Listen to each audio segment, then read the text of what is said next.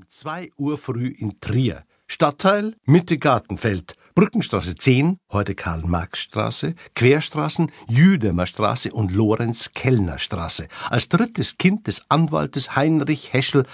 Ja, so funktioniert es eben nicht.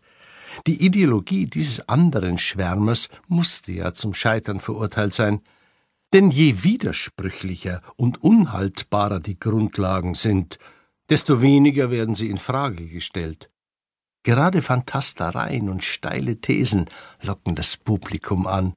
Gewissenhafte historische Forschungen hingegen, die beispielsweise zum Ergebnis kommen, dass Jesus nie in Bethlehem gewesen sein kann und Weihnachten eigentlich im Sommer gefeiert werden müsste, interessieren deshalb kaum jemanden. Die Antworten auf diese Fragen sind so enttäuschend, wie wenn man erfährt, wie ein Zaubertrick funktioniert. Vielleicht musste die vor 2000 Jahren gültige römische Staatsreligion auch deswegen der christlichen weichen. Zeus, Hera und Co. traten einfach zu erkennbar menschlich auf. Jeder der Götter war für einen klar abgegrenzten Bereich zuständig, wie unmystisch.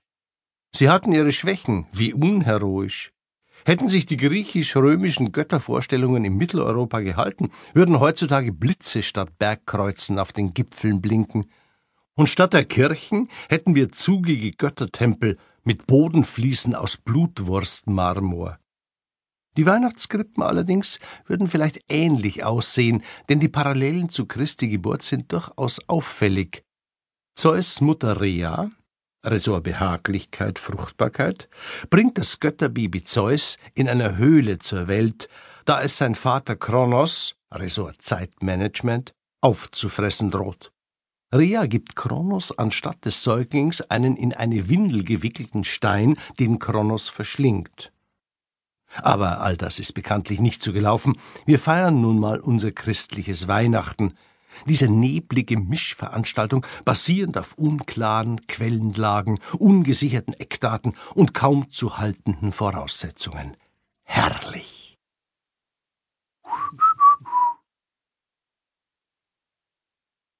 Fakten, Fakten, Fakten.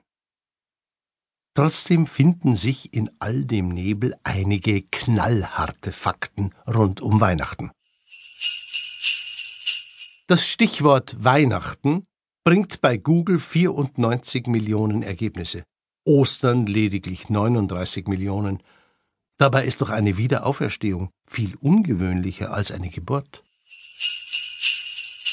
In Somalia und Tadschikistan ist es aus religiösen Gründen gesetzlich verboten, Weihnachten zu feiern. Im Brunei kann es sogar bis zu fünf Jahre Gefängnis für festliche Weihnachtsdekorationen und das Singen von Weihnachtsliedern geben. Die Geburt Jesu wird von der Forschung fast übereinstimmend zwischen sieben und vier vor Christus angesetzt. Wir leben demzufolge also schon über 2000 Jahre in einem postfaktischen Zeitalter.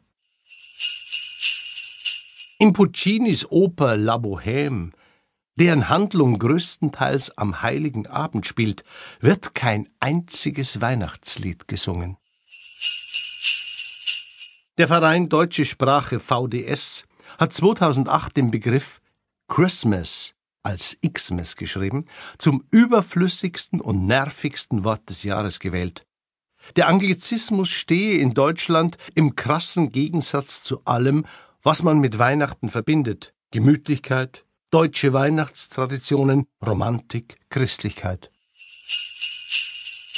O Tannenbaum, o Tannenbaum, wie grün sind deine Blätter, war ursprünglich ein Liebeslied.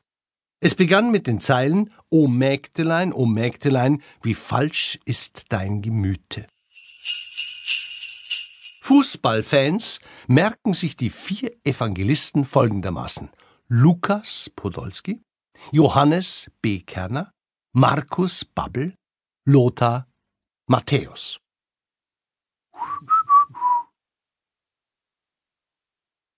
Im Kaufhaus. Und als Gott der Herr sah, dass alles gut war, da schuf er noch das Weihnachtsfest, um die Kaufleute zu erfreuen. Und er ging in einen Supermarkt, ergriff an einem Stand einen Schokoladen Nikolaus und sprach